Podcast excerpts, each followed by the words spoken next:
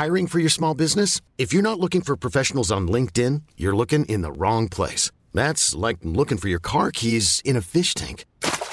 LinkedIn helps you hire professionals you can't find anywhere else, even those who aren't actively searching for a new job but might be open to the perfect role. In a given month, over 70% of LinkedIn users don't even visit other leading job sites. So start looking in the right place. With LinkedIn, you can hire professionals like a professional. Post your free job on linkedin.com slash achieve today. Pendant la, la grossesse, je m'étais demandé quelle chanson j'allais lui faire écouter en Ouais. premier. Et vraiment, je me suis posé beaucoup de questions. Et j'ai fini par euh, choisir euh, Le Jardin extraordinaire de Charles Trenet, qui était ma chanson préférée quand j'étais euh, enfant. Et surtout parce qu'à un moment, il dit, euh, il raconte donc euh, il se passe plein de trucs dans le Jardin extraordinaire la nuit. Il y a des statues qui viennent euh, danser sur la pelouse, il y a des canards qui parlent anglais. euh. Et à la fin, il dit, euh, pour ceux qui veulent savoir où le jardin se trouve, il est, vous le voyez, au cœur de ma chanson. J'y vole parfois quand un chagrin m'éprouve. Il suffit pour ça d'un peu d'imagination. Et je m'étais dit, quand même, il suffit pour ça d'un peu d'imagination, c'est une bonne base pour commencer dans la vie. Exécuté par qui? Fabrice Florent. Fabrice Florent. Bonjour, bonsoir, bon après-midi à toi et bienvenue dans ce nouvel épisode d'Histoire de Daron, le podcast où chaque lundi, à partir de 6h du matin, je donne la parole à un père pour lui faire causer de son expérience de la paternité. Je suis Fabrice Florent, dans la vie je produis des podcasts d'interviews et de discussions et je crée des contenus. Si tu aimes cet épisode, va donc écouter la bande-annonce pour en découvrir plus sur moi et mes autres contenus. N'oublie pas de t'abonner sur ton appli de podcast préféré, de mettre un cool commentaire et 5 étoiles au podcast sur Apple Podcast par exemple et également sur Spotify et de partager cet épisode autour de toi s'il t'a plu. C'est le meilleur moyen de m'aider si tu aimes mon travail. Tu peux aussi retrouver plus de liens pour rejoindre ma communauté sur Discord, me suivre sur les différentes plateformes et réseaux sociaux ou me contacter dans les notes de cet épisode. Voilà, il suffit d'aller voir les notes. Un grand merci d'avance et bonne écoute. Let's go. On est avec Nicolas. Salut Nicolas. Hello, comment ça va? Bah super et toi? Ouais, super. super, c'est vrai. Hein? C'est vrai? Ouais. À ce point? Ah ouais, ouais, ouais. Tu m'as envoyé un message pour me dire j'aimerais bien venir parler dans, dans, dans- dans ton podcast. C'est quoi les critères? Je t'ai juste dit viens. Exactement. C'était assez simple, ça m'a paru assez simple, j'ai- bien aimé. Euh, D'un autre côté, euh, je connais un petit peu euh, ce que tu fais puisque je t'ai découvert et ce sera peut-être l'occasion de faire découvrir le podcast à, à mes auditeurs et mes auditrices. Un podcast que vous avez fait avec deux compères à toi, que j'ai moi découvert par Ambroise Carminati. Carminati, que j'avais interviewé dans Histoire de succès si jamais ça vous intéresse. C'est le mec qui est derrière les notamment les, les, les fameux vidéos de Marius euh, qui sont complètement folles. Enfin, il a fait plein de trucs, euh, Ambroise d'une manière générale. Et euh, un troisième compère dont j'ai oublié Baptiste Pignon. le prénom, Baptiste. Euh, et vous faites un podcast qui s'appelle Des trains à travers la plaine. Ouais, où on se promène un peu dans le répertoire francophone, on prend un thème et on parle de tout ce que ça nous évoque euh, et on s'appuie sur des chansons, des films, des extraits de bouquins. euh. Et c'est trop chouette. Et vous en faites pas assez à mon goût, mais bon, à mon goût non plus, mais bon. euh. Ambroise, si tu nous écoutes. C'est Ambroise apparemment qui est, qui est la, le tête, chef. la tête- la tête de file. Exactement. Euh, et donc ouais, je, quand tu m'as dit moi, moi j'aimerais bien venir euh, euh, parler, je t'ai dit bah viens donc. Je savais même pas combien t'as d'enfants, qui sont-ils, d'où ils viennent, etc. Quoi. Enfin d'où ils viennent a priori, ça je sais. Mais moi aussi, a priori, je sais. J'en ai deux, des enfants. ouais. Voilà, ils ont 13 ans et 10 ans. Ok. T'as un garçon. Une fille et un Une fille garçon. de 13. Ouais, une fille de un 13 et un garçon de 10. Euh, bah écoute, euh, bienvenue Nicolas. Merci beaucoup de Euh. Est-ce que tu, tu pourrais me raconter un peu ce- en quelques phrases ce dont tu as envie de causer? Dans ton Oh. rapport à la paternité Mon rapport à la paternité, je pense que euh, moi, j'ai. Alors, je dirais pas que j'ai une grande angoisse euh, vis-à-vis du monde tel qu'il est, mais quand même, un truc, je trouve pas ça toujours super. Un petit côté un peu Eva Bester, tu vois. J'aime beaucoup Eva Bester. Me- Pester qui est une animatrice. sur, euh, animatrice, ouais, qui, est- qui faisait une émission qui s'appelle Remède à la mélancolie, qui maintenant fait une émission qui s'appelle L'embellie, et dont la première question là, c'est êtes-vous content d'a- d'avoir été mis au monde? Et c'est vrai que parfois je peux être amené à me poser la question, mais Pour- moins depuis que j'ai des enfants. euh, J'allais dire, ouais, ça, ça a évolué. Ouais, ouais, ça a beaucoup. Enfin, j'ai toujours été d'un naturel joyeux mais mélancolique, mais je pense que mes enfants sont ma contribution à rendre le monde euh, meilleur. Grosse pression pour. euh, Grosse pression sur les épaules des enfants. hein. ouais, ouais, ouais. Allez, bon courage les mômes. Amusez-vous bien. D'où vient ton, ton désir? Je, je sais même pas quel âge t'as. J'ai, attends, moi non plus, je sais plus quel âge j'ai. Ouais, à peu près, j'ai 42 ans. Euh, et je me demandais un petit peu, qu'est-ce qui t'avait donné envie de d'avoir des enfants? Je crois que je. Alors d'abord, euh, j'ai trois frangins. Donc on est quatre frères. Donc pour moi, le, le côté euh, clan comme ça, euh, on s'est toujours auto-suffi. On partait en vacances, en week-end. On est. On... À l'âge de 5 ans. Ouais, ouais, mais non, mais tu vois, il y avait ce truc où on partait en vacances dans une maison dans le sud. euh, et tous les étés, on partait là-bas, mais on s'est jamais fait de potes là-bas parce qu'en fait, à nous quatre, on se suffisait. Vous avez, c'est quoi l'écart d'âge entre les quatre? Euh, donc il y en a un qui a l'aîné à 47 ans et le plus jeune à 41. Ok. Ouais, donc vous êtes. euh, Ouais, on est très groupés. ouais, très groupés et puis ça fonctionne vraiment par tous les binômes fonctionnent en fait. Avec l'aîné, on était un peu ceux qui faisaient les blagues et qui étaient un peu les grandes gueules et le deuxième et quatrième euh, étaient un peu plus réservés. Après moi j'ai un an d'écart avec mon petit frère donc on était dans la même classe. À un moment j'ai redoublé donc on avait les mêmes potes, on a Ah fait ouais. partie du même groupe de rap. Euh, ouais, absolument. Je lâche des infos. Euh, et voilà. Et avec euh, le mon frère juste au-dessus de moi, on était un peu les deux littéraires. Lui, il fait du cinoche. Moi, j'aime. On a monté un magazine de théâtre ensemble. Enfin voilà. Et les deux autres sont scientifiques. Donc tous les binômes fonctionnaient, mais tous les quatre ensemble, c'était encore mieux. Donc voilà, j'ai toujours grandi avec ce truc-là. Et pour toi, la fratrie, c'était un truc dans lequel tu pouvais t'épanouir. Ce qui est pas souvent le cas, hein. Ah ouais, moi je me suis complètement épanoui dans la fratrie, ouais.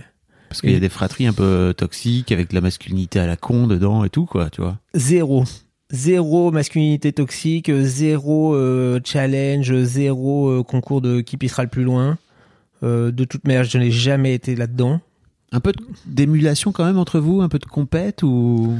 Pas vraiment. Alors, j'ai des souvenirs de matchs de tennis entre mon frère, enfin entre mes deux frères aînés, où effectivement il y avait un peu de compète, mais c'était juste parce qu'il y en a un qui est plus mauvais joueur que l'autre et le, le- il y en a un qui aime bien le chercher. Donc euh, voilà, j'ai- on a des comme ça des souvenirs assez forts de matchs ou avec des raquettes cassées. Bien sûr. Mais j'ai jamais été en compète avec mon avec mon petit frère qui a un an de moins que moi et où on se ressemblait beaucoup. Il a toujours été plus grand que moi. Euh, en taille, tu veux dire? En taille, ouais. Il est plus sportif, il fait du saut en parachute. Moi, je suis incapable de monter sur un escabeau.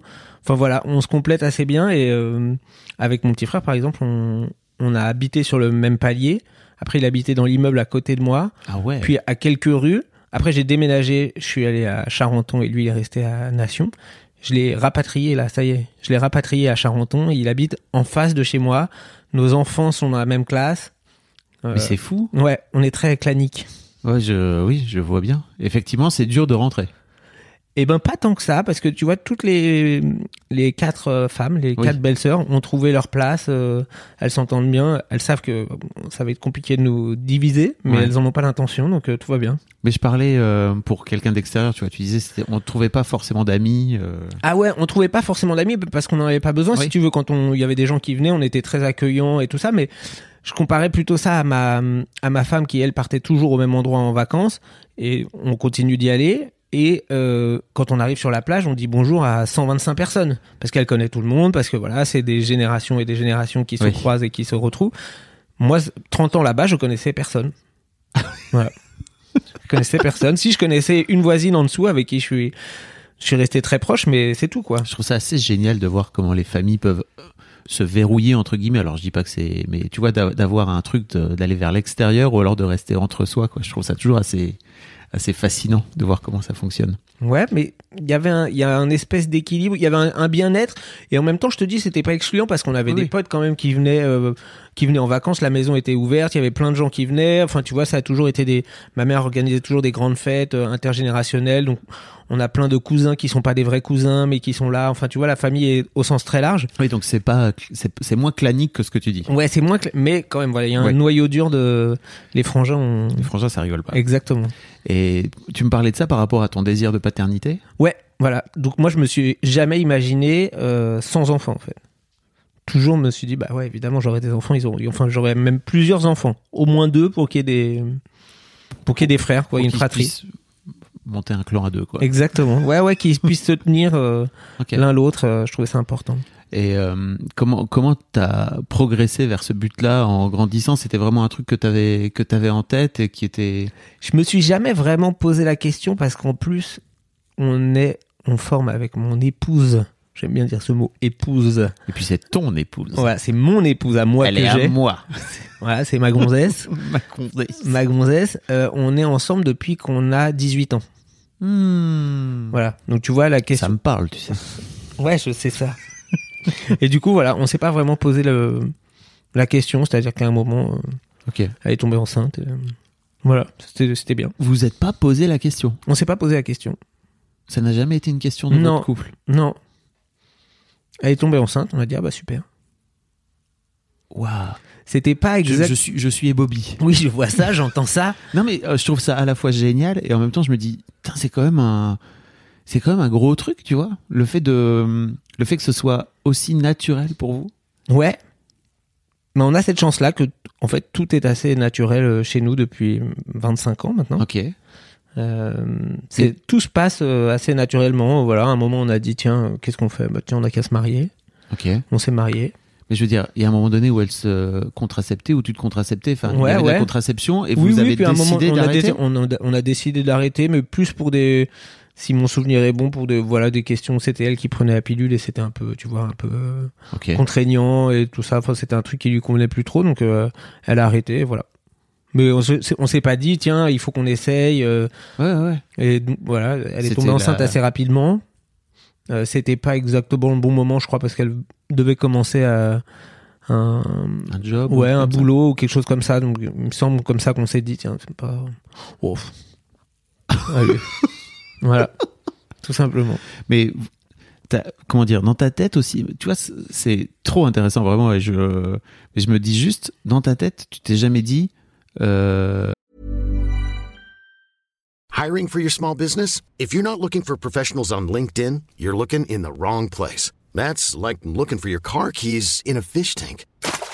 LinkedIn helps you hire professionals you can't find anywhere else, even those who aren't actively searching for a new job but might be open to the perfect role. In a given month, over 70% of LinkedIn users don't even visit other leading job sites. So start looking in the right place. With LinkedIn, you can hire professionals like a professional. Post your free job on linkedin.com slash achieve today. ok, la, la, la- enfin, pour, pour moi, il y, y a une question vraiment folle de, c'est naturel de faire des enfants avec cette, avec cette femme et ça fait partie du truc, quoi. Ah ouais, ouais. Ok. Ouais, ouais, ouais. Mais t'avais, t'avais un désir quand même? Ah, j'avais un désir Oui. d'enfant, mais pas un truc euh, de me dire il me faut un enfant tout de suite. Oui. Tu vois, je- j'avais euh, j'avais 29 ans, je crois, quelque chose comme ça. Donc, tu vois, enfin, il n'y avait pas un truc euh, pressant. euh, C'est arrivé, et par contre, c'était pareil. La, la paternité était complètement euh, naturelle, tout de suite. Waouh, ok. Comment s'est passée cette grossesse pour toi? Pour moi, pour ma femme, c'était autre chose, mais pour moi, euh, je te rappelle ouais. qu'on est dans l'histoire de Daron. hein. ouais, ouais, c'est vrai. non, pour moi, très bien. Ouais, j'ai pas de. Enfin, je si, si, parce que euh, il y a eu des, des histoires de rétention d'eau et tout ça, donc c'était un peu euh, compliqué pour elle, donc c'était un peu lourd euh, physiquement. Mais à côté de ça, moi j'attendais ça avec plaisir. Je sais juste qu'on a déménagé juste avant d'apprendre que ma femme était enceinte et je m'étais dit ah cool, je vais avoir un bureau. Et que finalement, comme on a appris qu'elle était enceinte, bah, j'avais plus de bureau. voilà, c'est tout. Le bureau est passé à la trappe. Voilà, exactement. Le bureau est passé à la trappe. Et tu disais, tu disais que c'était pas simple pour elle? Ouais, ça n'a pas été simple euh, physiquement. Oui. Pas, euh, Moralement et pas tout moralement, je crois pas. Ah, euh, et puis surtout, de toute manière, dès que notre fille est arrivée, ok, c'est cool. Ça va être cool. Comment s'est passé l'accouchement pour toi? J'ai Ah, l'impression pour- que c'est tellement fluide pour Ah toi. ouais, mais, mais je, mais je crois pas euh, réinventer. Hein. Je crois pas que ça soit une mythologie personnelle. Euh, J'ai l'impression vraiment, enfin, mon souvenir est comme ça. Et euh, l'accouchement, c'était assez, euh, assez, ouais, ouais, assez facile aussi. Enfin, ça a duré longtemps. La journée a duré, enfin, le travail a duré longtemps, euh, près de 12 heures. Donc euh, voilà, mais je me rappelle juste avoir envoyé un texto à ma mère et regretter tout de suite parce que je me dis ah elle va venir à l'hôpital, elle va attendre toute la journée derrière la porte, ça va être long. Euh, C'est pas un conseil qu'on peut donner. voilà non D'une manière générale. ne voilà c'était en plus c'était genre pas les débuts de Facebook mais tu vois c'était en en 2009 donc ça faisait pas très longtemps donc on avait tendance à mettre beaucoup de trucs Ah oui. on maîtrisait pas donc je crois que on a dû mettre ma femme a dû mettre un statut et tout donc on commençait à avoir plein de messages de ah qu'est-ce que où t'en es qu'est-ce que tu fais nanana Oh. Ça, c'était un peu, ça, c'était un peu l'angoisse. Voilà. Mais après, moi, j'attendais, j'étais assez, euh, assez serein. Et après, non, j'ai juste le souvenir qu'effectivement, on a eu du temps à avoir une, avoir une chambre. Ouais. Donc, euh, ma femme est restée euh, quelques douzaines d'heures euh, assise sur le, la table d'accouchement, que c'était pas très confortable après la naissance. Ah oui, ok. Voilà. Ouais, ouais. Après la naissance. Non, mais donc- tu vas trop vite. Moi, je veux Ah, parler pardon. de la naissance. Ouais, ouais. Mais tu te souviens de ça, en tout cas? Ouais, je me souviens de ça. Je me souviens de mais parce que j'ai une photo où je où j'ai ma fille dans les bras et je dors Oui. Comme ça. Je m'endors à moitié. On a l'impression qu'elle va tomber parce que la On a photo est prise comme plus ça. ou moins cette photo-là. Voilà.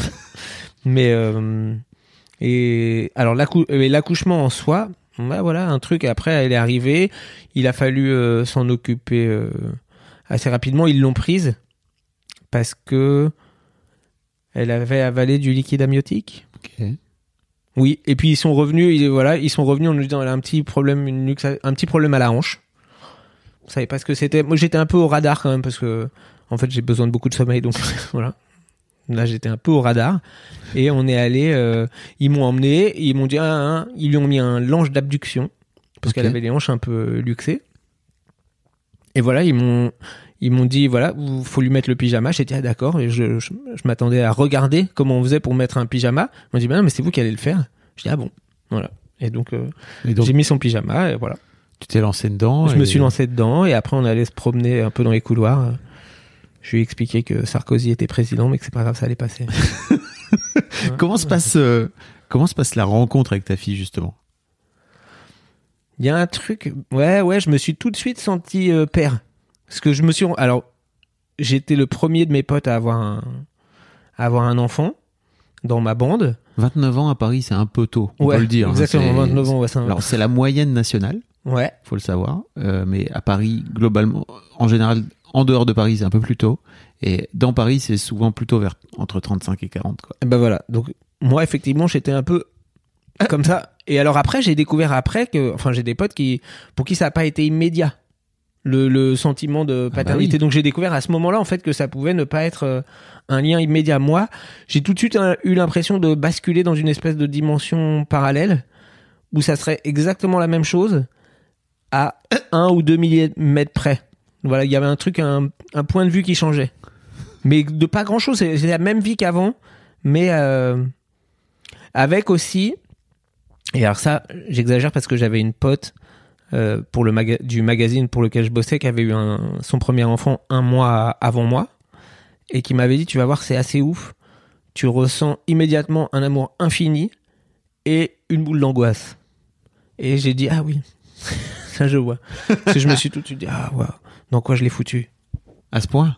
Bah, il y a un truc de se dire, oh, elle va être triste, il va y avoir des histoires d'amour qui vont mal se finir, elle va risquer d'être malheureuse parfois, et en même temps c'est tellement chouette, elle va découvrir euh, Rabbi Jacob et Georges Brassens, c'est cool, voilà, tout ce truc. où- Et en même temps, il y a Sarkozy qui est président. Ouais, ah, horrible.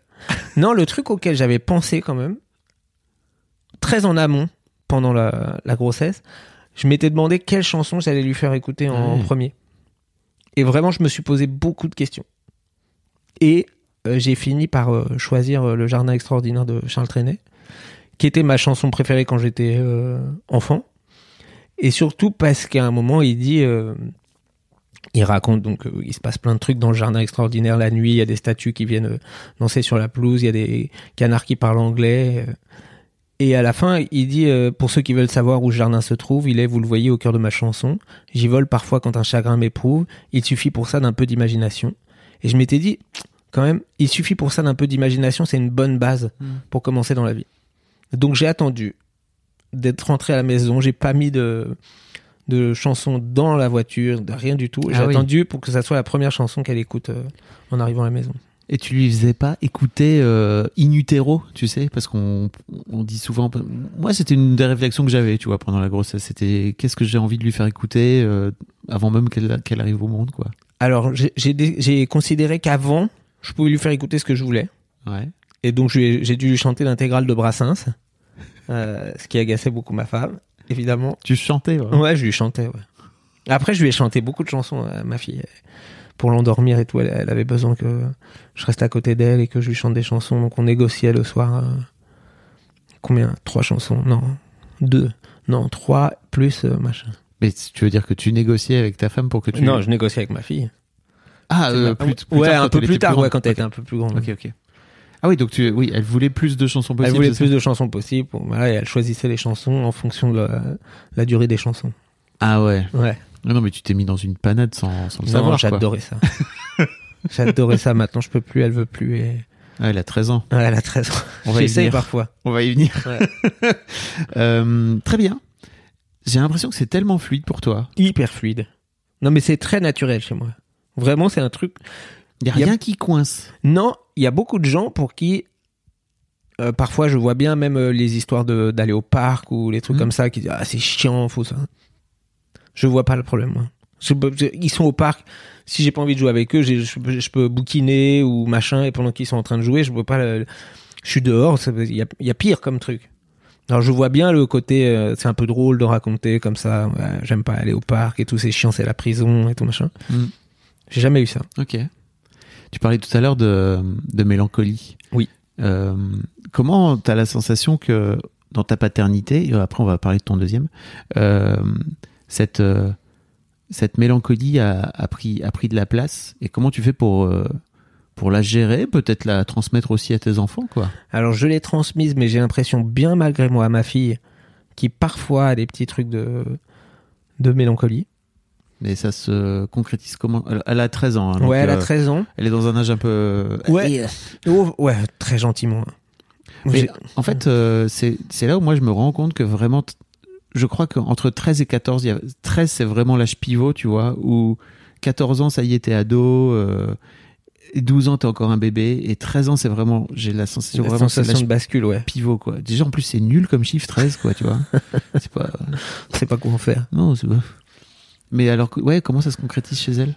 Bah, il y a des petits trucs. Parfois, je la, je la vois qui est un peu moins maintenant, mais quand elle était un peu, quand elle était un- quand elle était petite, il y avait parfois un petit truc de tristesse comme ça qui passait ou de, c'est déjà, fi- c'est déjà bientôt fini. Tu vois, le- le- les vacances, c'est déjà bientôt fini. Je lui profite là, maintenant. Ouais. hein. T'imagines pas comment ça sera euh, après.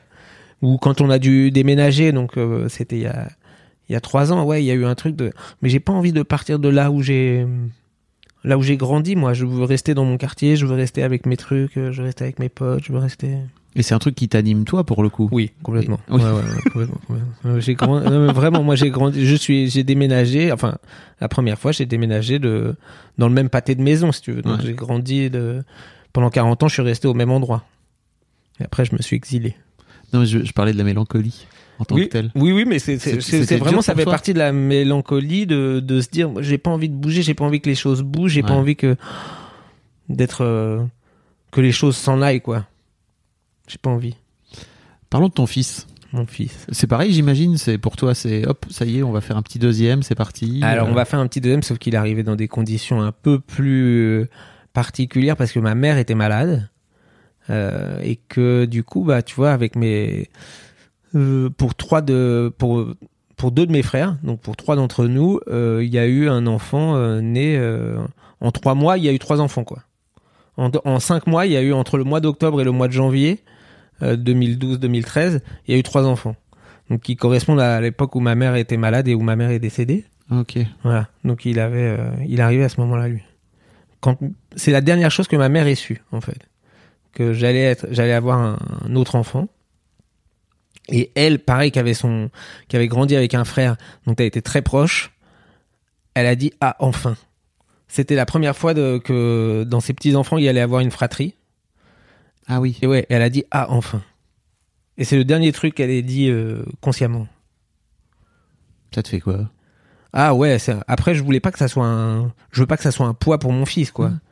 Mais oui, il y avait quand même ce truc de Je parle de toi en tant que, Ouais, en ouais. tant que fils et en tant que père, quoi, pour le Ah, coup. moi c'était un moi c'était un- enfin c'était un je l'ai pas fait pour elle hein. Je l'ai pas fait pour elle mais euh, effectivement ça m'a je pense que ça m'a tenu quand même. Déjà ma fille m'a tenu quand euh, quand ma mère est décédée. Quand on lui a annoncé, elle a eu un petit truc, un petit un petit passage de tristesse sur le visage et juste après, elle était dans son bain. Donc elle avait trois ans. Trois ans, ouais, quelque chose comme ça. Elle avait et petit voile de tristesse et puis juste après elle a rigolé et elle nous a fait rigoler. Et je me suis dit ah ouais quand même. C'est ça la vie quoi. Hmm. Ça va être ça maintenant. On va s'accrocher à eux et euh, T'étais jeune en plus quand Ouais. On est toujours trop jeunes, mais ouais. Il y a des moments. Ouais. Voilà. Ouais. Ouais. Je, je pars du principe que quand tes parents ont pas connu tes enfants, tu vois, si t'en as, c'est Ouais. un poil trop jeune. Quoi. Exactement. Ok.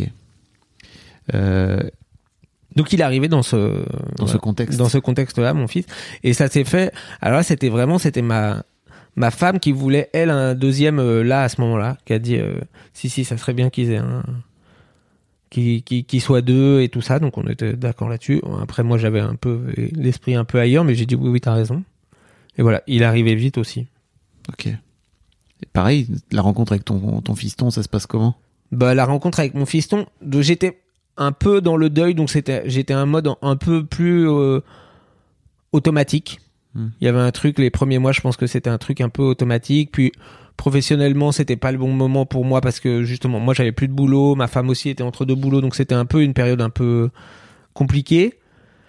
Mais il arrivé en même temps que ma nièce euh, de mon frère qui habite euh, qui habitait juste à côté de chez moi. Ouais. Euh, donc voilà, ils étaient on- ils étaient déjà beaucoup ensemble. Ouais, donc vous êtes en train de recréer un clan finalement de cousins, quoi. Ouais, absolument. On recrée. Et voilà. Et mon fils. Non, bah mon fils, ouais, il, il a trouvé sa place aussi tout de suite. euh, Gros dormeur, gros dormeur. Donc euh, il y avait un truc où je le promenais beaucoup parce qu'il avait besoin beaucoup de dormir. Il Donc a je le promenais il a beaucoup. fait ses nuits rapidement. Ah oui, il est à trois semaines. Ah oui. Ouais. Désolé. euh, c'est toujours, dur. Ouais, je le dis pas trop parce que je Oui. sais que Ça crée des, ça crée des ça crée des jalousies. Pardon. Voilà, j'ai l'impression d'être un peu prétentieux quand je dis ça. Mais mes enfants ont dormi très tôt. Ah ouais. Les deux. Mais ça facilite la vie. Enfin, ça change Ah ouais, la vie. ouais, bah ouais, évidemment. Je pense que ça aussi peut-être ça qui a, qui a simplifié le truc, c'est que à un mois tous les deux ils dormaient très bien et qu'ils ont toujours été hyper faciles. Se sont jamais vraiment réveillés la nuit. euh, Ils sont gentils. Non, la vie est cool. Arrête Nicolas de Ouais, nous ouais. vendre. En fait, Pardon. non, non, mais c'est, dis pas pardon, mais c'est juste, c'est marrant de voir à quel point j'ai l'impression que tout est fluide pour toi et j'imagine aussi pour ta femme, tu vois, euh, avec la, avec la parentalité. Et en fait, euh, tu vois, quand ta pote te dit, euh, tu vas voir, c'est la vie qui change à un ou deux millimètres, euh, bah, alors mon expérience n'est pas celle-ci, tu Ouais. vois. Euh, et l'expérience de plein de darons que j'ai interviewés, de daronnes, euh, c'est un, il y en a plein pour qui c'est, euh, ok, renversement de table. Euh, Ouais, on- ouais, on- je sais bien. On met tout à zéro et on commence, quoi. Tu vois, le fait qu'elle euh, et que toi, t'aies cette sensation-là aussi, tu vas te dire, bah, c'est la même vie, mais en fait, un ou deux millimètres à côté, je suis là. Un ou deux millimètres à côté et en mieux, en plus. Ouais. Ouais, Enfin- ouais, moi j'ai l'impression, il m'apporte, ça m'apporte énormément de, de bonheur d'abord. Mais vraiment, il y a un truc de, quand tu dis ça m'apporte du bonheur, t'as t'as l'air un peu Oui, c'est ça, c'est. euh, on- Mais, ouais, peu- en fait, c'est une source de, c'est une source de, de, de joie et de, enfin, de les voir se marrer, de les voir, euh, euh, chantonner un truc, euh, de, de les voir reconnaître euh, Brassens quand il passe à la radio. Je me dis, ah, yeah, j'ai réussi un truc. de les entendre chantonner euh, de- de- les, les Beatles, je me dis, yeah, allez, c'est bon, là, j'ai gagné. Puis de les voir grandir et d'avoir leur propre personnalité et tout ça. Enfin, ouais, ouais, je me, je me sens bien avec eux, quoi. C'est quoi la chanson que t'as fait écouter à ton fils en Prums Alors, du coup, après, parce que j'ai pas mal de neveux, de tout ça, donc il fallait trouver. Et lui, je lui ai fait écouter Quand on n'a que l'amour. Ok. Et c'est, je pense que ça joue parce que c'est un grand sentimental. Il y a besoin beaucoup de, d'affection, d'être rassuré. Il est très, il vient se lever comme ça. Il est toujours, encore maintenant, il a 10 ans et il reste un peu comme ça. Il sait se, il sait trouver sa bonne place, son truc comme ça pour, je peux encore le couvrir et le manger. ouais. C'est trop bien. T'as- T'appréhendes le moment où ça va s'arrêter? J'appréhende un peu le moment où ça va s'arrêter et en même temps, comme je le vis un peu en avance avec, euh, avec ma fille qui du coup grandit. En fait, je te disais tout à l'heure, ça me manque parfois de pas lui chanter de chansons, mais en même temps, je trouve qu'elle grandit bien et je suis content du rapport que j'ai avec elle euh, maintenant. On peut discuter, elle me raconte des trucs, elle est intelligente, elle veut comprendre des trucs. Je me dis, ouais, c'est bien réussi. Autant le reste, je sais pas, autant les enfants pour l'instant, oui, une bonne réussite. pas, pas de mélancolie de ta part. De... Non, j'ai une, mélan- j'ai une mélancolie un peu anticipative où je me dis oh la vache, l'année prochaine elle rentre en troisième dans un, un, oh, dans cinq ans, six ans le bac, le machin, elle va grandir, mais qu'est-ce que je vais faire? Et ils étaient où, ils sont ils sont passés où, mais pas concrètement. Ok. Ok, ok. Je vois exactement. Ouais. ça te parle? Ouais, ça me parle pas mal. Mais euh, tu vois, par exemple, moi, l'un des trucs qui m'a qui m'a fait vraiment basculer dans une forme de mélancolie. J'ai pas, je suis pas très mélancolique, tu vois, pas très nostalgique et tout. Mais euh, il y a eu toute une période où j'allais euh, à la piscine le samedi matin et, en fait mes filles m'accompagnaient quand elles avaient pas la flemme, pas très souvent, mais ça m'est arrivé. Et en fait, il y avait des, il y a eu un matin là où elles étaient avec moi et il y avait un cours de bébé nageur. Et en fait, euh, avec ma avec ma femme à l'époque, on est séparés aujourd'hui, mais tous les samedis matins, on allait faire les bébés nageurs et c'était trop cool parce qu'il y a un vrai côté de peau contre peau. tu leur apprends à, sauter dans la flotte, à pas avoir peur de, de l'eau, etc. Et, euh, et en fait, tu vois, j'avais mes deux grandes euh, zozos là, tu vois, qui qui font 1m60 chacune et tout. Et je me disais, putain, mais en fait, ça me manque. Et aujourd'hui, c'est plus possible. Enfin, tu vois, il y a vraiment un truc qui a changé. Et, et c'est. Enfin, je sais pas, il y a eu, j'ai eu un vrai élan de mélancolie de. En fait, ça, c'est un truc que je vivrai plus jamais, quoi, tu Ouais. vois, avec elle. Mais ça, je vois. Ah ouais, alors moi, c'est pas un truc. C'est marrant parce que c'est. J'étais. Je te disais oui, pareil, jusqu'au moment où t'as dit avec elle. C'est-à-dire que moi, j'ai le, le truc de me dire, Oh, j'aurais plus jamais de bébé. Mm. Mais pas eux, ils seront plus jamais bébés. Tu Ah vois oui, ce que oui, je veux dire Oui, oui. J'aurais plus jamais de bébé, j'aurais plus jamais ce truc de me dire, Oh, c'est trop bien, mais Oui, alors je suis d'accord avec toi. C'est parce que eux, de je, bébé. eux, je les trouve super euh, comme ils sont maintenant et j'adore les voir Oui. évoluer et tout ça. Mais il y a effectivement ce truc de me dire, ah, je verrai plus. euh, Pour je le les, coup. voilà, Mm. je les verrai plus grandir comme ça, les, les petits trucs, les petits âges, les petits machins, les premiers dessins, les premiers. Ah. Oh, je- J'attends d'être grand-parent maintenant. C'est vrai? Non, mais pas tout de suite, mais je me dis, ah, ça va être cool quand je vais être grand-père. Je ah, ça va être chouette. Faudra quand même que je m'arrange pour pas trop travailler à ce moment-là pour bien pouvoir m'occuper de mes petits-enfants. Ah, tu te projettes déjà là-dedans? Oh, je me dis, ouais, bah, mais parce que j'adore les, les petits, petits enfants, quoi. J'ai envie de manger comme ça. Ok. ah, c'est marrant. C'est, je, je crois que c'est la première fois que j'ai un, j'ai un père qui me raconte, euh, qui me raconte qu'il se projette déjà, tu vois. Bah, ouais, ouais, mais peut-être parce que, hum, Parce que t'es tellement face à des, à des prises de tête, tu vois, à l'adolescence, etc., que t'es plutôt dans euh, faire en sorte de. Mais j'ai de la chance, peut-être, mais j'ai pas encore de prise de tête. Trop bien. Franchement, elle ma, mon ado est super cool, quoi. Alors, elle peut, elle, elle s'affirme un peu, elle peut soupirer quand je lui demande un truc, ou, Oui. mais voilà, mais ça reste euh, du domaine du raisonnable. Et, euh, et puis j'arrive vite à, en- à enclencher un autre truc, quoi. Un autre mode chez elle, et on discute, et elle me raconte ses trucs, et elle me pose des questions, et, euh, Ok. et elle veut encore passer du temps avec nous, et tout, donc c'est cool. Comment ça marche leur clan, là, pour l'instant? Leur clan à deux. Leur clan à deux, bah, ça va très bien. Ils se chamaillent un peu parce que je pense qu'elle veut être très. hum, Elle, a toujours été comme ça. Elle a toujours été un peu maman. Donc euh, elle aime bien euh, que les choses soient bien faites et puis surtout elle veut nous plaire donc elle aime bien que les choses soient faites comme nous Ouais. on veut et comme lui il s'en fout complètement elle a tendance à lui dire non Georges fais pas ça non écoute et lui ça l'énerve donc il se chamaille un peu là-dessus mais euh, T'as appelé ton fils Georges? ah j'ai appelé mon fils Georges pour Brassens bien sûr évidemment Je l'avais. Ouais, ouais. Et j'ai appelé mon chien, enfin le chien de mon fils, Ringo. Pour avoir Georges et Ringo. Ça, il nous manque plus que Paul et John. Voilà. Mais bien sûr, j'ai appelé mon fils Georges. Ma femme euh, proposait d'autres prénoms. Je disais, ouais, ouais, non. Georges, Georges. Voilà.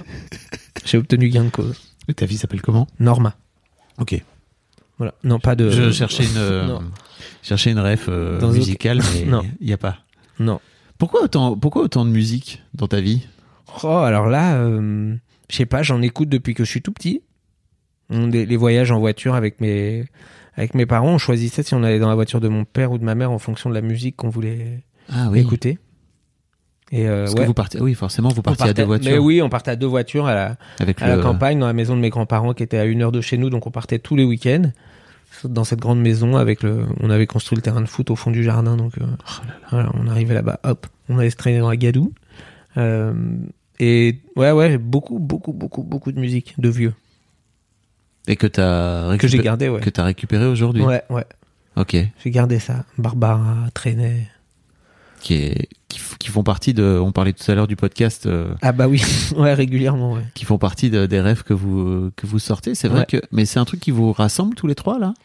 Ouais, J'ai un avec peu l'impression. hein. Ah ouais, carrément, carrément. Avec Ambroise, on s'est rencontrés comme ça. En fait, on travaillait pour, euh, on était tous les deux auteurs pour euh, une émission de télé et Ambroise a toujours des t-shirts avec des citations parce que je ne le savais pas à l'époque et il avait un t-shirt avec euh, écrit euh, des amis inséparables qui se sont séparés Ok. et je suis allé le voir je lui dis mais tu sais que c'est dans une chanson de Vincent Delerme mais qui est pas sur euh, qui est sur aucun album qui est une chanson qu'il a faite en concert il me dit mais ouais ouais je sais et voilà on est devenus potes comme ça Donc beaucoup de chansons françaises. beaucoup énormément de chansons françaises et les Beatles voilà c'est tout le reste faut pas m'en parler Et Ah beaucoup- pas vrai. Et beaucoup de chansons à texte aussi. ah ouais beaucoup de textes ouais Ok. beaucoup de ouais bah ouais ouais beaucoup de textes beaucoup de de jolis de mélancolie dans les chansons de trucs Mm. comme ça ouais Comment tu t'arrives à gérer euh, tout à l'heure, juste avant qu'on démarre, euh, tu disais que tu avais été journaliste d'abord et que Ouais. euh, aujourd'hui t'écris plutôt de la fiction. ouais Et tu disais que c'était dur pour toi le, le métier de journaliste parce que c'est trop confronté au réel, quoi. ouais trop de réel trop de parce que ma dernière expérience alors autant j'ai fait du journalisme euh, culture bon là ça allait Oui. la confrontation au réel était pas trop compliquée même si parfois j'ai vu des pièces un peu difficiles euh, autant le dernier média pour lequel j'ai travaillé qui était un média super qui s'appelait Monkey où on décryptait l'actualité en trois minutes Euh, enfin, on donnait les clés, on prenait un aspect de l'actualité, on donnait les clés autour de ça pour que les gens puissent comprendre après euh, l'actualité. Mais tous les jours, on se confrontait quand même à un truc de et c'est des enculés. Donc il y a ça, il y a ça, et euh, parce qu'en fait euh, les autres euh, c'est l'enculé. J'ai dit oh, pénible, pas fait pour ça moi. Donc je préfère écrire des histoires d'amour même si elles se finissent pas bien, Mm. même s'il y a un peu de mélancolie, je préfère des- écrire des trucs un peu plus doux. Comment tu appréhendes la confrontation euh, du réel euh, de tes enfants?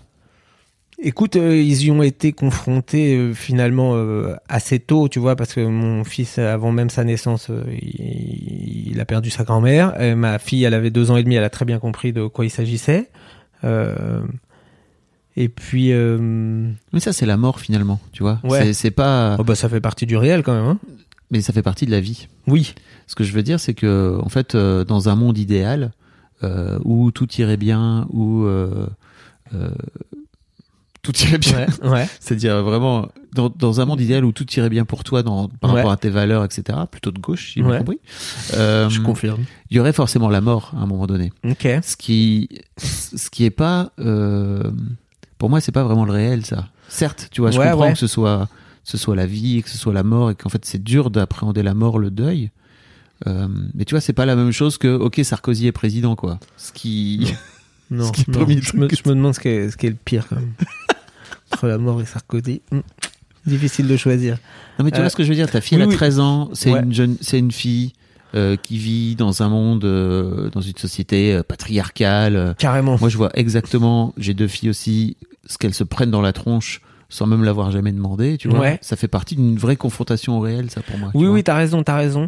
Euh, et même euh, plein de d'autres petits détails de, de rupture amoureuse ou de trucs comme ça.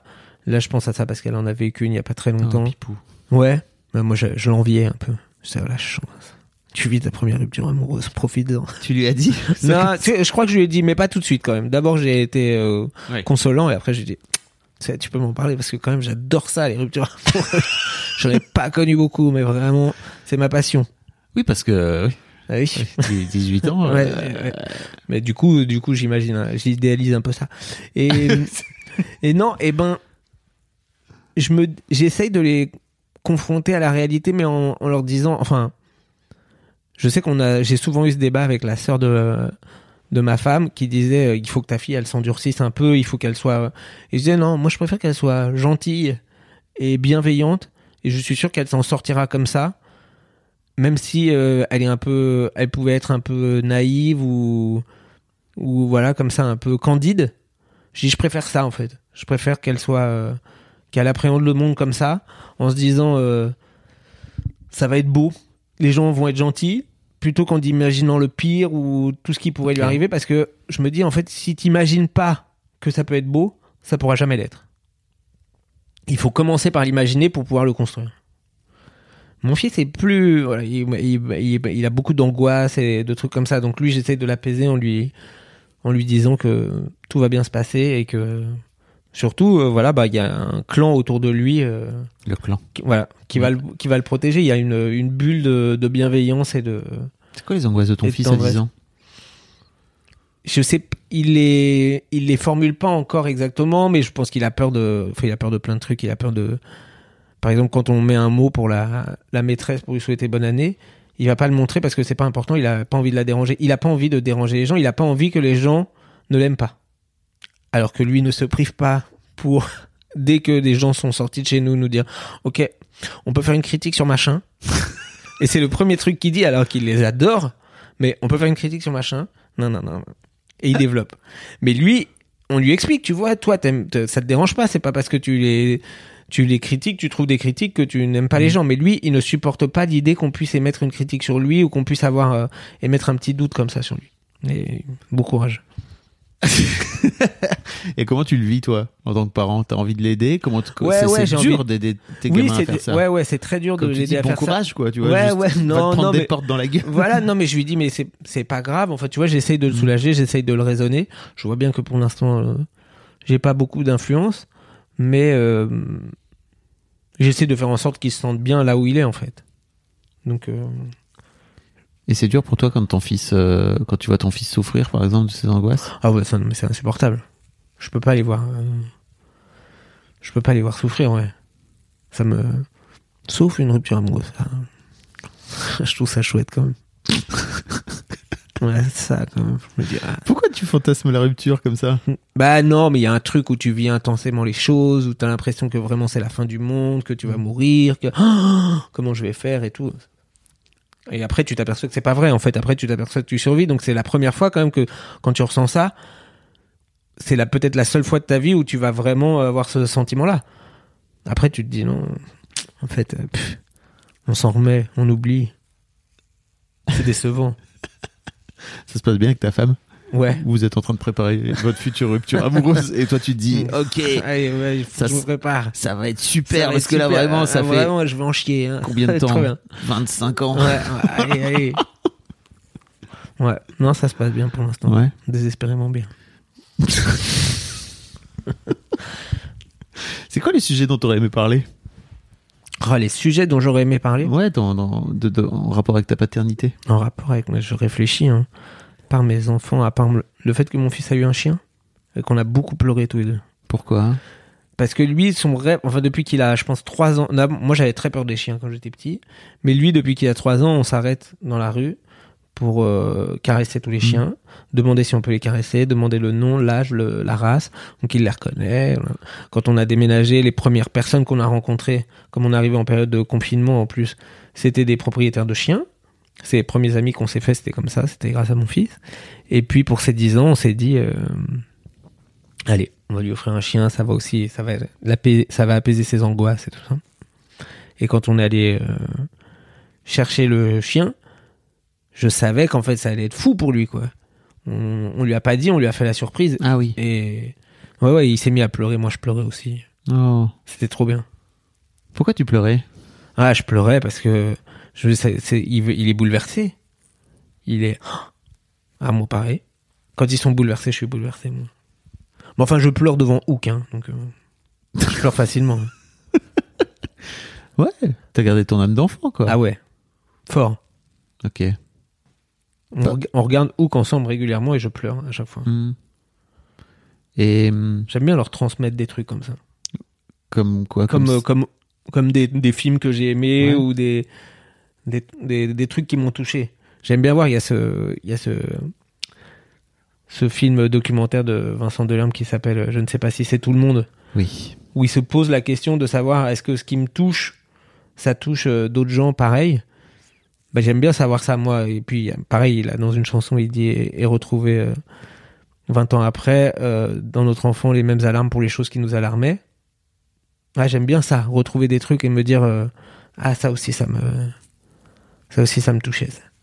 Quand j'étais petit ça ça me ouh. J'ai l'impression que tout est tellement fluide pour toi, en fait. c'est. Je t'envie un peu. Vraiment. Je m'envie moi-même, tu sais. c'est vrai en plus.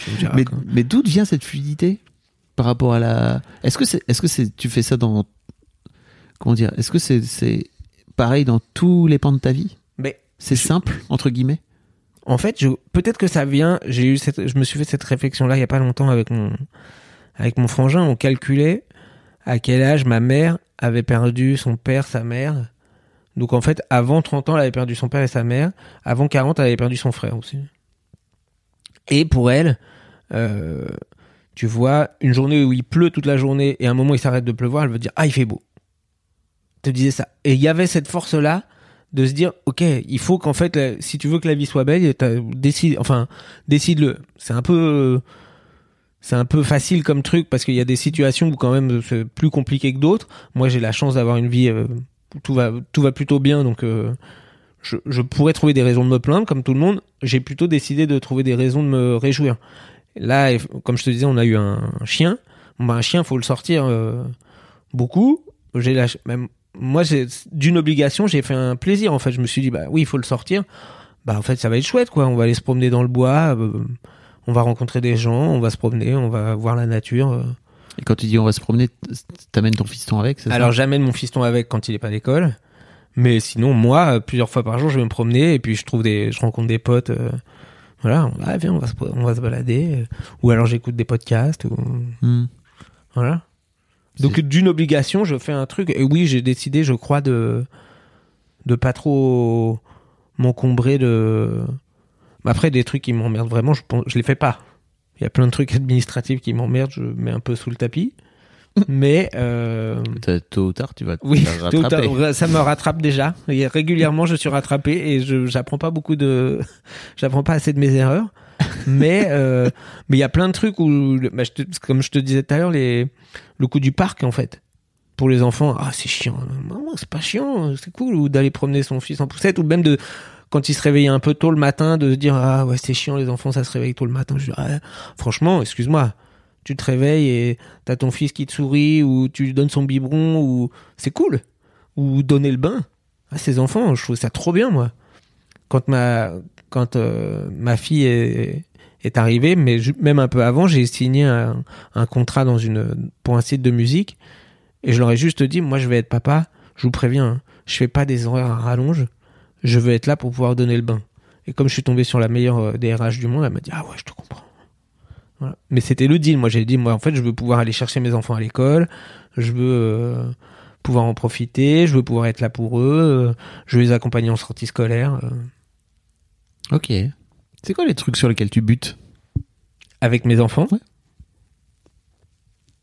J'en vois pas trop pour l'instant. Waouh, Ouais. le mec. Non, non, mais c'est vrai, mais parce que mais trop bien. Ouais, ouais.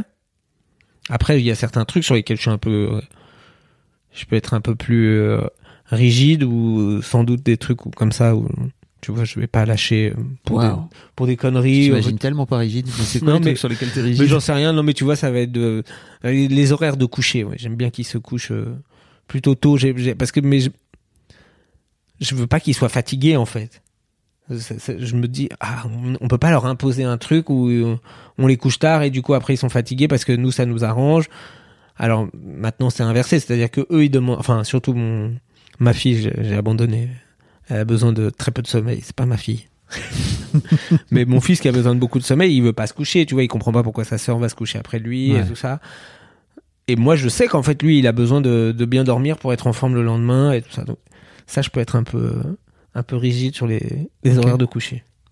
C'est dur hein, de gérer euh, la différence d'âge entre, entre des enfants, Ouais, oui, oui, oui, parce qu'il y a des trucs où, surtout entre le premier et le deuxième. oui, bah Enfin, oui, oui, forcément, il y a un truc de, ils comprennent pas pourquoi. Et ma fille, parfois, ne peut pas, euh, ne comprend pas pourquoi son frère a le droit de faire des trucs qu'elle-même n'avait pas le droit de faire à cet âge-là. Ah, elle est, elle est là-dedans. Elle est dans. Un peu, mais pas vraiment. Ils sont Ouais. pas vraiment. Mais ça peut arriver, tu vois, qu'elle puisse me dire, bah, je comprends pas. Il est. euh. Je dis, bah oui, mais bon, ça y est, nous, on a vécu des trucs. Tu sais, euh, toi, ta tétine, quand elle, elle tombait par terre, on, on la passait euh, pendant deux heures euh, à l'eau bouillante. Lui, on, on l'essuyait sur le jean, quoi. Il y a un truc comme ça. Ah Oui, oui, c'est pas très grave. Allez, va. Ouais, t'es, deuxième enfant, t'es le moins, t'es moins regardant sur certains trucs.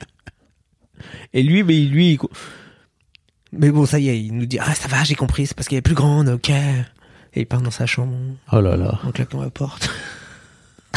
10 ans. Ouais, 10 ans. Et c'est un peu. Il est un peu drama. il aime bien. Il aime bien se mettre en scène. Jean-Paul Belmondo. Toujours les bonnes. Ah ouais, ouais. Ouais, c'est Jean-Paul. C'est Jean-Paul C'est Jean-Paul Belmondo. Tu l'appelles comme ça Je l'appelle Jean-Paul Belmondo. quand il fait ça Quand il fait ça. Calme-toi, redescends, t'es pas sur une scène. Mais en même temps, je le trouve, euh, je trouve ça chouette, quoi. Il vit comme ça, des trucs passionnément. Hmm. Non, c'est cool. J'ai envie de te... Alors, j'ai envie de te poser deux dernières questions. C'est quoi le... C'est quoi le truc que tu aurais aimé savoir avant de devenir père? Hmm. De- du coup, j'aurais découvert euh, Ouais. après. et qui t'aurait aidé Ouais, qui m'aurait aidé. d'emblée Ouais. Je peux répondre euh, rien parce que j'ai adoré tout découvrir en fait. Ok. J'ai aimé la surprise de découvrir, de d'être entouré de de gens qui bah, qui pouvaient me donner des conseils. Mais le meilleur conseil qu'on m'a donné, je pense, que c'était ma ma pédiatre qui était, j'avais la chance, qui était aussi qui s'est aussi occupée de moi. Non, ça Ouais, c'est génial. Parce que c'était une amie de ma mère. Donc elle s'est occupée de mes enfants et elle nous avait, on lui demandait, tu vois, parfois, mais alors à quel âge euh, il faut le mettre euh, dans sa chambre, à quel âge, tout ça. Elle a dit, en fait, c'est ton, c'est ton enfant, tu sauras. Et ça, c'est très déculpabilisant en fait, de se dire, Ah, on fait, euh, on fait comme on peut. Déjà, c'est un truc dans la vie qui est pas mal, pas que pour les parents, on fait comme on peut. Et ouais, ça m'a beaucoup, ça m'a beaucoup aidé à me dire, ok, pour elle, ça sera, pour ma fille, ça sera comme ça, pour mon fils, c'est un peu différent, parce que eux ne sont pas les mêmes, parce que moi, je suis plus exactement le même que ce que j'étais euh, à l'époque. euh. Donc, euh, non, il y a rien que j'aurais voulu qu'on me dise ou avant ou pour me prévenir ou un truc comme ça. Il y a ce truc sur sur l'accouchement beaucoup pour les, les femmes entre elles qui se disent on te dit pas la vérité sur l'accouchement et tout ça. Moi, je jusqu'ici, j'ai tout aimé. Vraiment, j'ai aucun, il y a aucun truc où je me suis dit, oh ça c'était chiant. Même euh, les couches, Hmm. changer les couches, moi, pas de problème, on change des couches. Qu'est-ce que je te dis, il faut le faire. Ouais, ouais. On change des couches. Oui, au milieu de la nuit, on change des couches. Oui, on nettoie du vomi. Oui, on. C'est- pour prendre soin? Ouais, c'est pour prendre soin. C'est. Il y a un truc où tu. Même les couches, parfois, c'était des, c'est des moments de partage, quoi. Des... Où ils sourient, où ils se marrent, où ils te, ils te pissent dessus quand tu les. Voilà. Ouais, tu t'es fait pisser dessus, bah, c'est pas grave. Les garçons, ils te pissent dessus. Les filles, elles se pissent dessus. Ouais, alors je sais pas comment on faisait ma fille. Ah oui, non, parce que ma fille, du coup, je la, tu vois, je la déshabillais dans sa chambre et après je l'emmenais dans la salle de bain et le temps que je la prenne dans les bras, c'était à ce Ah moment-là oui. qu'elle me pissait dessus. Ce qui est d'ailleurs très intéressant de se rendre compte à quel point les filles se pissent dessus quand tu leur changes et les garçons te pissent dessus. Ouais, tu vois. exactement. Très patriarcal. Euh, pff, je sais pas où je vais. Euh, écoute, euh, merci. La dernière question que je Ah voulais oui, te je poser. vais te dire, il y avait une dernière question. Tu m'en as promis deux, j'en ai eu qu'une. T'inquiète, j'ai pas oublié. Euh, imagine, tes enfants écoutent ce podcast dans 10 ans, Ouais. sur 23 et 20 ans, et toi, tu auras 52 ans. La vache. Qu'est-ce que tu as envie de leur dire là aujourd'hui? Alors, j'ai envie de leur dire euh, une phrase que j'ai lue dans un bouquin de Lola Lafont qui s'appelle De ça je me console, où euh, le père donne comme conseil à sa, à sa fille essaye d'être heureuse tous les jours. Donc, euh, les enfants, j'espère, j'espère que vous êtes heureux tous les jours. Au moins un peu. Ouais, essaye. Faut tendre vers ça. Tu m'as pas beaucoup parlé de ton papa. Je pense à ça. Ah oui, je t'ai pas beaucoup parlé. Alors c'est vrai, il est toujours là. Il a 93 ans. Juste, ouais. Il a Ah oui. 80, ouais. Il a 93 ans. Il nous a eu tard. Et oui. Ouais, il nous a eu tard. Il a eu euh, toute une première vie euh, de célibataire. euh. Voilà, mais il a rencontré ma mère assez tard. Peut-être, peut-être, non, j'allais dire peut-être parce qu'il est vivant, je suis moins proche de lui. c'est vrai que j'ai tendance à être proche des morts, même. Comme avec Brassens et tout. Oui, c'est clair. C'est vrai que j'aime bien les morts. Euh, non, non, mais je pense que, oui, effectivement, j'étais plus proche de, plus proche de ma mère que de mon père. Mais euh, non, non, il voit beaucoup. euh, je le vois beaucoup. Je, pareil, on continue de le, on continue de le voir, de s'occuper de lui, de, de passer du temps avec lui. Mais j'ai, j'ai l'impression, à part, euh, à part le goût de la chanson française, qui m'a transmis, qui est quand même important. Mais même s'il a tendance à dire que Michel Jonas fait tout le temps la même chose, par exemple, ça m'énerve. Euh, Il y a des débats. Ouais, il y a des débats. Je dis, Arrête, écoute, une- oui, il aime bien dire. Ça, c'est vraiment sa meilleure.